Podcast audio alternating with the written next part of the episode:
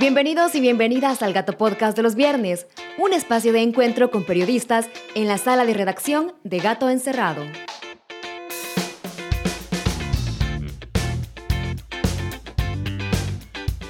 Soy Ezequiel Barrera, editor de Gato Encerrado, y hoy es viernes 26 de noviembre, y ustedes ya saben lo que toca, el Gato Podcast de los viernes, el espacio para entrar a la redacción de Gato Encerrado, conocer las historias detrás de las historias que publicamos y enterarte de qué es esto con lo que estamos tan obsesionados, el periodismo independiente.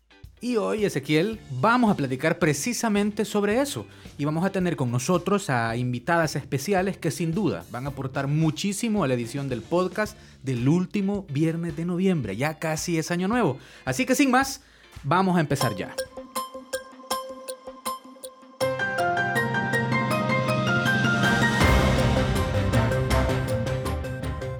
Esta semana publicamos, y además estuvo en portada de Gato Encerrado, que en agosto de 2020 el presidente Nayib Bukele anunció la creación de una unidad de salud con una unidad de cuidados intensivos en la isla Tasajera. Un año y tres meses después, no hay avances en la construcción de una obra que, según expertos que consultamos, es sencillamente inviable por las condiciones de la isla, que ni siquiera cuenta con agua potable. La promesa de Bukele no solo fue engañosa, según la sección de verificación de Gato Encerrado, sino también inviable y populista. Además, te contamos que en gatoencerrado.news la historia de Jacqueline, en nombre clave, quien en el año 2015 estuvo bajo la protección de la Unidad Técnica Ejecutiva del Ministerio de Seguridad, sufrió junto a sus hijas abusos de poder, abusos sexuales y una cantidad de dificultades que parecen de una historia de terror. Pero ¿por qué es noticia algo que pasó hace tanto tiempo?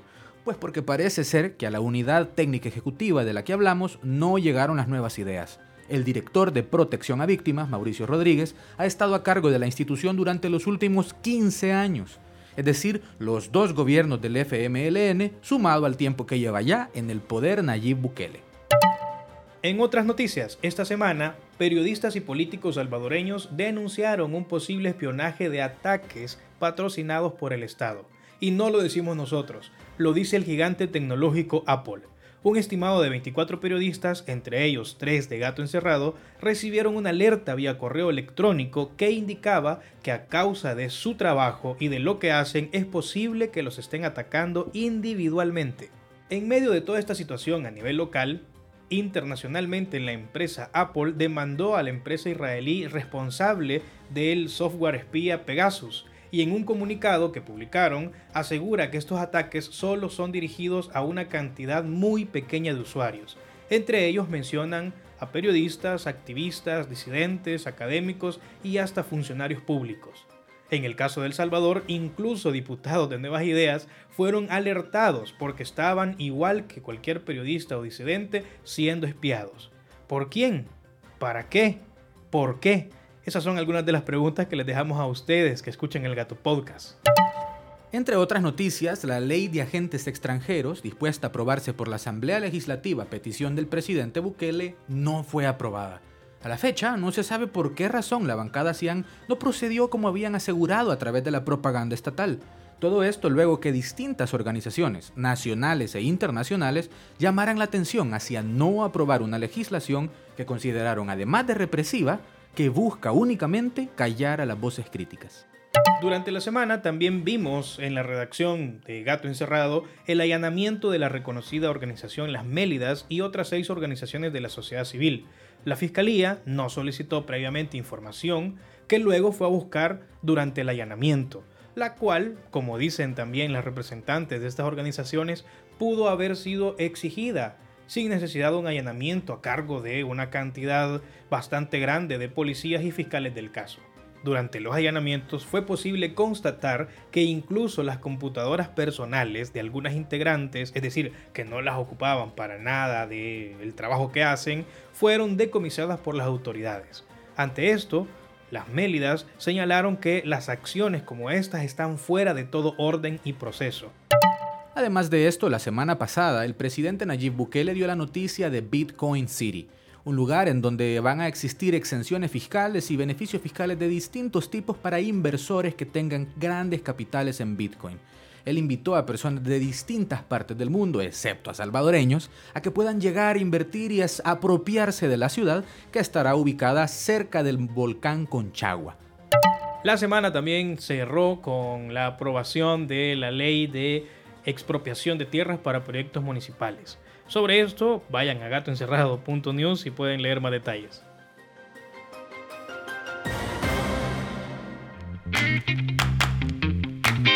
Esto es Conversa entre Gatos, tu entrevista sobre la nota destacada de la semana junto a sus autores y autoras. Aquí conocerás el proceso de creación y los desafíos que las periodistas enfrentan. Y ahora llegó el momento especial de este podcast. Vamos a tener la oportunidad de conocer cómo trabajamos las noticias y reportajes en Gato Encerrado. Para ello tenemos a las periodistas Mónica Campos y Carmen Valeria Escobar, quienes han realizado investigaciones importantes y nos contarán cómo es que hacen su magia. Bienvenida a Carmen y Mónica, mucho gusto.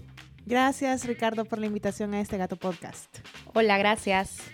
Bueno, hoy vamos a hablar acerca de las historias detrás de las historias que fueron portadas esta semana en Gato Encerrado. Así que comenzamos con Carmen, quien publicó una verificación sobre cómo en la isla Tasajera todavía están esperando una promesa que el presidente Nayib Bukele hizo en 2020 de construir una unidad de salud y una UCI. Contanos cómo fue el proceso para reportear y luego publicar esta verificación? La sección de verificación implica mucho trabajo porque antes de comenzar a reportear tenemos un proceso de sistematizar información. Eso implica sentarnos con el equipo, con recoger frases, con recoger datos y convencernos a nosotros mismos que esa información es verificable. Entonces trae varios filtros.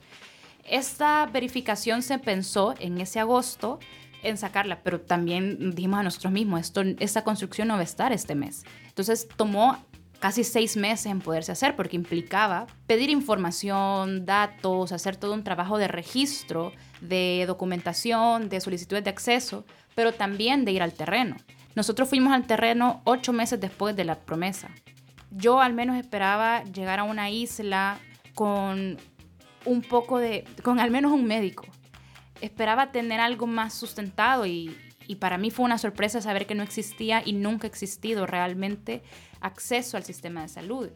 Y, y, eso es lo que la gente le agradeció tanto de esa promesa, que al fin habían llegado a ellos. Ese fue el proceso de esa verificación específica que son las que a mí me gustan hacer porque nos permiten llegar a los terrenos. Hablemos un poco de la isla tasajera, qué es lo que tiene la isla tasajera, qué es la isla tasajera y por qué la gente de verdad lo considera como un milagro que se hiciera una unidad de salud. Mira, yo creo que esta verificación es importante por varias cosas, entre ellas porque nos permitía llevar a una comunidad que es el reflejo de varias, a las que nunca han tenido acceso al sistema de salud. Y por eso es que la gente estaba tan feliz, porque ellos se sentían, como decía, recordados, que al fin alguien se había recordado que no, no tenían ni un médico. Logramos detectar esa deficiencia, pero también logramos cuestionarnos para qué en esta comunidad que no tiene, tampoco es muy grande, está un poco alejada, ¿por qué vamos a poner una UCI ahí? Es viable. Al final la gente sí se fue... Eh, se fue sintiendo bastante desanimada porque pasaba el tiempo y la UCI no llegaba. Nos permitió cuestionarnos que es una cosa que para la sección de verificación es súper importante, poder darle voces a expertos, poder pues, eh, preguntar si es viable. En este caso, contactamos a arquitectos hospitalarios, que es una especialidad, no cualquiera puede construir un hospital, y nos comentaban que no hay agua potable en la isla, no puedes tener una UCI sin agua potable no hay un espacio real a donde construir la UCI, no hay, no había ni siquiera planos, no había nada. Entonces, eso nos lleva a la otra parte que es importante la verificación y no solamente para la isla, sino en general para, para esa sección. Yo creo que nuestro trabajo no va a detener que los funcionarios hagan promesas, promesas inviables ni rimbombantes, pero creo que se los ponemos más difícil. Creo que ellos saben que si hay un grupo de periodistas que van a estar detrás de estas promesas y eso me genera bastante satisfacción. Periodistas que van a ser de alguna forma o en cierto modo la piedra en el zapato de estos funcionarios que tratan de decir lo que sea por quedar bien con la población o por aumentar su puntaje en las encuestas y mantener una imagen pero qué bueno que existen periodistas como Carmen Valeria que hace verificaciones, como David Penado también que está en la sección de verificación, pero también como Mónica Campos, quien nos acompaña hoy y también ha hecho un trabajo bastante largo de investigación que esta semana ha salido publicado también en Gato Encerrado. Estamos hablando de cómo en las casas de seguridad donde las mujeres que han sido sobrevivientes de violencia y que además colaboran en algún proceso judicial en calidad de testigos eh, criteriados, también sufren violencia en estas casas de seguridad. Contanos primero, antes de que hablemos de los casos que lograste documentar, cómo hiciste esa investigación, qué hay detrás de esa investigación. en primer lugar, tal vez sería bueno recapitularle a nuestra audiencia un trabajo que hemos publicado en el mes de octubre que tiene que ver con la situación de las personas en albergues estatales. En ese momento hicimos una investigación en la que descubrimos que el director de la Dirección de Atención a Víctimas era eh, esposo de una diputada de Nuevas Ideas que aparte de todo esto, era una de las más críticas de la corrupción del pasado. Eso eh, de ahí parte esta nueva investigación y realmente es que el periodismo es, eh, que te puedo decir, una fuente de, información inagotable, sobre todo en países como el nuestro, en el que hay funcionarios que realmente tienen mucha, mucha cola que le pisen. Entonces, siguiendo en la misma línea y poniéndole de verdad mucha, mucha importancia e interés a las víctimas y a los albergues estatales, llegamos a la pista de que en la unidad técnica operativa de, ejecutiva perdón, del Ministerio de Justicia hay un proyecto, eh, un programa de protección a víctimas y testigos que también tienen albergues y en donde las mujeres también son revictimizadas. Encontramos un caso de 2015 que nosotros a veces decimos, ¿verdad?, que existe el dios del periodismo porque de cosas que uno piensa que no pueden tener vigencia de repente se encuentran este tipo de joyas periodísticas y es que es un caso tan fuerte y tan duro que uno pensaría que las personas que fueron declaradas responsables en ese tipo de casos fueron removidas de su cargo, tuvieron alguna sanción o alguna consecuencia. Sin embargo, el reporteo nos llevó a encontrar que las personas que fueron declaradas culpables por la Procuraduría General de los Derechos Humanos continúan ahí y que incluso a 2020 seguían llegando las denuncias por malos tratos a la PDH. Vaya, ahora contanos un poco, eh, bueno, ya dibujaste un poco cómo es que surge esta investigación, además has consultado documentos, acceso a la información, fuiste a buscar a los involucrados, contanos un poco el caso que se recoge para tratar de dibujar lo que está sucediendo en las casas de seguridad, donde en teoría debería garantizarse la integridad física y la vida de las mujeres que llegan y que están colaborando con la justicia además. Bueno, este caso es un caso en el que eh, tres mujeres y cuatro niñas ingresan a un albergue del programa de protección a víctimas y testigos por un caso de trata de personas. En este proyecto y en estos albergues entran personas que están colaborando de alguna manera como víctimas o testigos en procesos judiciales. Es decir, que están testificando que hay culpables encarcelados y que, perdón, eh, acusados encarcelados y que de ser declarados culpables o simplemente por estar en este proceso, las víctimas pueden ser de alguna manera dañadas, ¿verdad? amenazadas y etcétera. Entonces, el caso, como dije anteriormente, data de 2015 y en este caso lo que sucedieron fueron dos vulneraciones de derechos que realmente son bien graves. Eh, en primer lugar, había un sistemático acoso sexual por parte de los cuidadores de los albergues hacia las mujeres. Y esto lo denuncia Clave Jacqueline, que es, digamos, la protagonista de esta historia, a quien hemos podido conocer a través de resoluciones, de la resolución de la PDH, que eso es bien importante mencionar. Ella incluso sufrió el intento de violación de una de las personas, de, los cuidadores, que son policías, que supuestamente tenían la misión de proteger a estas mujeres, que ya venían de revictimizaciones, de persecuciones, etc. Eh, a pesar de que, digamos, estaban en un lugar eh, bajo la tutela del Estado, estos hombres tenían el poder de, por ejemplo, quitarle el agua a las niñas cuando se estaban bañando porque ellas no accedían a tener sexo con ellos. Entonces, todo esto bajo la mirada de alguna manera del Estado salvadoreño.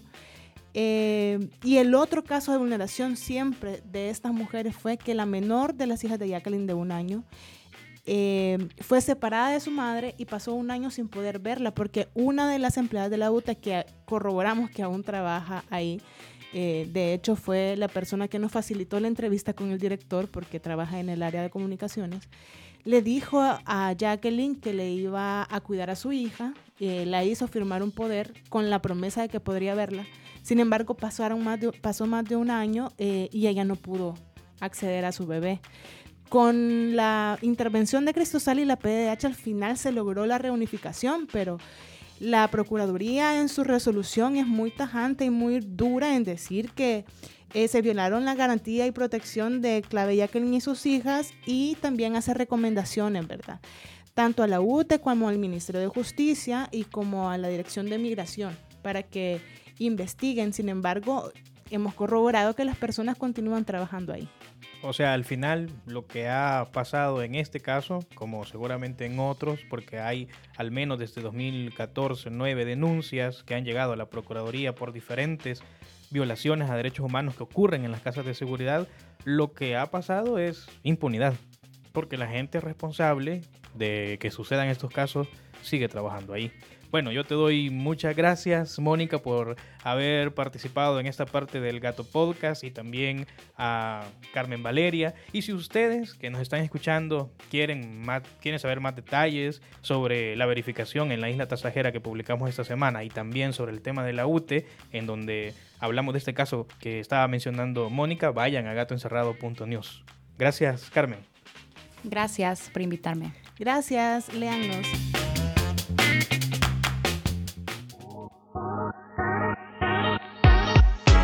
Y ahora, el dato. Conoce las cifras que capturaron la atención de las periodistas durante esta semana. Esta semana hablamos sobre violencia de género.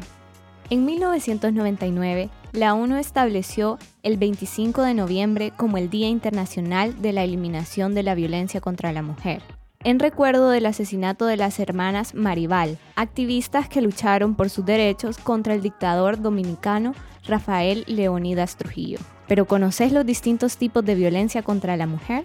La Ley Especial Integral para una Vida Libre de Violencia contra las Mujeres, LEIV, contempla los siguientes tipos de violencia, que pueden darse en comunidades, instituciones e incluso en el ámbito laboral. Violencia económica. Limita, controla o impide el ingreso económico de la víctima. Violencia feminicida.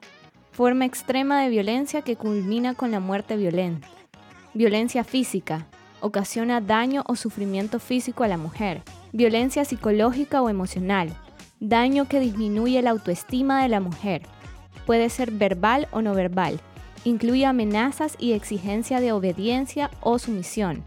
Violencia patrimonial, destrucción y limitación de los documentos personales, bienes y valores, como derecho a la herencia o a la propiedad. Violencia sexual, vulneración al derecho de decidir sobre su vida sexual. Violencia simbólica, mensajes de discriminación reproducidos en un entorno social que pueden darse en medios de comunicación o publicidad. Pero ¿qué hacer en casos de violencia? En primer lugar, busca una red de apoyo, personas cercanas, amigas, amigos, personas de confianza. Denunciar.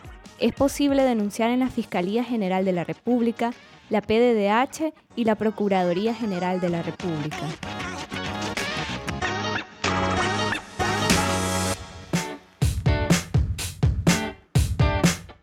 Lo bueno, lo malo y lo feo. La sección en donde te contamos qué sucedió esta semana y cómo lo vivimos en la redacción.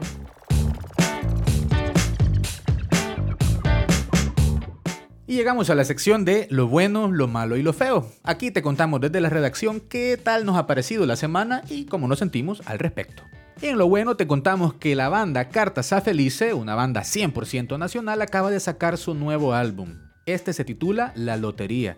En este álbum la banda nos habla de temas como el amor, el desencanto y aquellos altos y bajos bien conocidos por todos que surgen de crecer, nacer y vivir en El Salvador.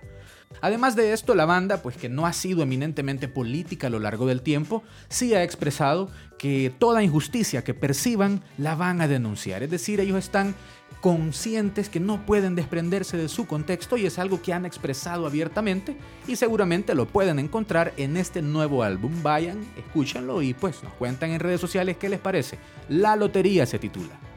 En lo malo, en esta ocasión desde la redacción de Gato Encerrado, creemos que lo malo de esta semana ha sucedido en torno al tema de la ley de aguas. Los relatores de Medio Ambiente y Agua de la ONU hicieron observaciones a la ley de agua que presentó el gobierno de Nayib Bukele y que actualmente se supone que estudia la Asamblea Legislativa.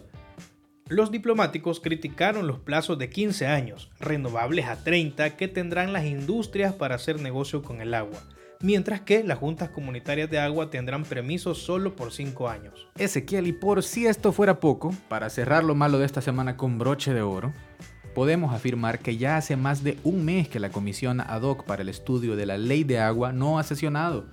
Los diputados no han asistido a ella y por tanto se ha detenido totalmente el proceso.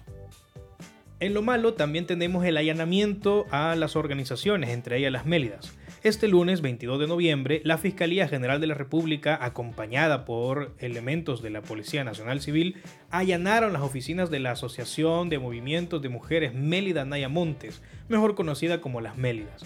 Durante la convocatoria del plantón realizado el 25 de noviembre en el Parque Jucatelán, en conmemoración del Día Internacional de la Eliminación de la Violencia contra la Mujer, Delia Cornejo, representante de la resistencia feminista y cofundadora de las Mélidas, comentó al Gato Podcast de los viernes por qué este allanamiento podría categorizarse como violencia política. Cuando se metieron a la oficina, la actitud era muy agresiva y muy prepotente. Eran policías tomando fotos, pero eran agresivos esos tipos. Entonces fue nuestro regalo el mes de la no violencia por parte del presidente. Esa es una manera de cerrar de que los derechos de las mujeres están en peligro.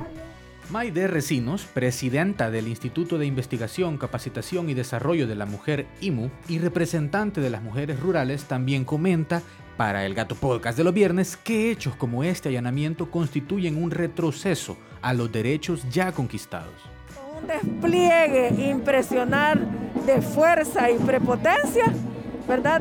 Para llevar a cabo un procedimiento que no, no, no se lleva a cabo con todas las de la ley, digámoslo así, porque debiera haberse notificado, llegado y no llevar eso porque no es un, ¿cómo se llama? La organización no es una organización delictiva, ¿verdad? Entonces, ¿por qué recibe un tratamiento como que no fuera? Y que además eh, son como en ese momento, ¿verdad? Eh, capturadas en la oficina, porque hubo un momento en que no se les permitía salir ni eh, llamar ¿verdad? A, su eh, eh, equipo jurídico y de auditores para que estuviera y diera garantía del proceso que está. Entonces todos, esos elementos nos dan la pauta de que nos encontramos en un momento de persecución, hostigamiento y persecución política, ¿verdad? Y vamos a lo feo de esta semana. Definitivamente y sin lugar a dudas, para la redacción de Gato Encerrado, lo feo sucedió justo a la madrugada de este día jueves, a la 1.30 am, cuando alrededor de 40 agentes policiales se dieron a la tarea de capturar a cuatro líderes comunitarios en sus respectivos hogares. De acuerdo a los familiares de las personas capturadas, no se les leyeron sus derechos, no se les explicó a razón de qué se les capturaba y fueron trasladados inmediatamente a las Bartolinas de la colonia Ibu, esto en Aguachapán. Pero, ¿qué se sabe del caso? ¿De qué está pasando? Absolutamente nada. Las autoridades encuentran tras la pista de siete líderes comunitarios defensores del derecho al agua. Además, y para ponerle cereza al asunto, es posible que decreten reserva en el caso, es decir, que las autoridades no brindarán información al respecto y nadie podrá saber cómo se desarrolla el proceso. En la redacción de Gato Encerrado nos dedicamos a intentar contactar a las delegaciones policiales, distintas autoridades para constatar y averiguar qué era lo que estaba sucediendo. Sin embargo, no fue posible eh, obtener respuesta alguna.